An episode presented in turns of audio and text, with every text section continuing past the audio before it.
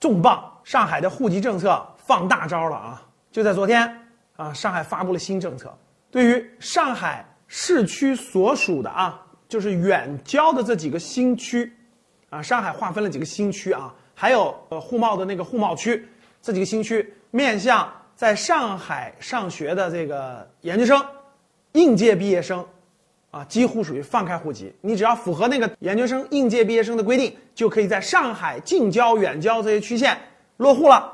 这个是个重磅啊！众所周知，各位，全国的这个户籍呀，啊，几乎都放开了，只有两个城市最难落户，一个就是上海，一个就是北京。那其他城市呢，几乎都放开了。过去呢，深圳可以说是一线城市里面，就是相对还放的比较早啊，比较容易。后来广州啊等等的，基本都放开了。现在呢，最高的两个门槛，上海和北京。上海人家政策一直都比较灵活，在去年的时候出了个政策，上海的四所985的院校，对吧？本科应届毕业生直接落上海户口。那今年啪啊，上海的应届这个，只要你是正规的研究生毕业，上海近郊几乎就是放开了。那上海和北京都是积分落户啊，这个积分的要求比较高。每年排队的也是十多万人，对吧？每年落个六千人，可以说是这个非常拥挤。啊，随着上海的这个破冰啊，相信最后的两个这个核心城市啊，落户将会逐渐逐渐啊增加数量。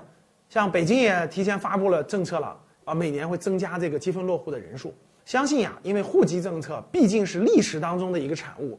那中国的四大核心城市人口聚集的这种特大型城市，其实也不得不。啊，随着经济政策的调整，对吧？随着这种吸引高端人才等等各种方式，户籍政策一定要符合社会经济发展的方式去做适当的调整，只有这样才能跟上时代的发展。不过说实话，对于我们镜头前面的三十岁左右的粉丝来说，其实我觉得啊，更多的发展机会在中国的新一线城市，其实可能更多，创业的门槛更低。啊，机会更多，人口涌入更多，你认为呢？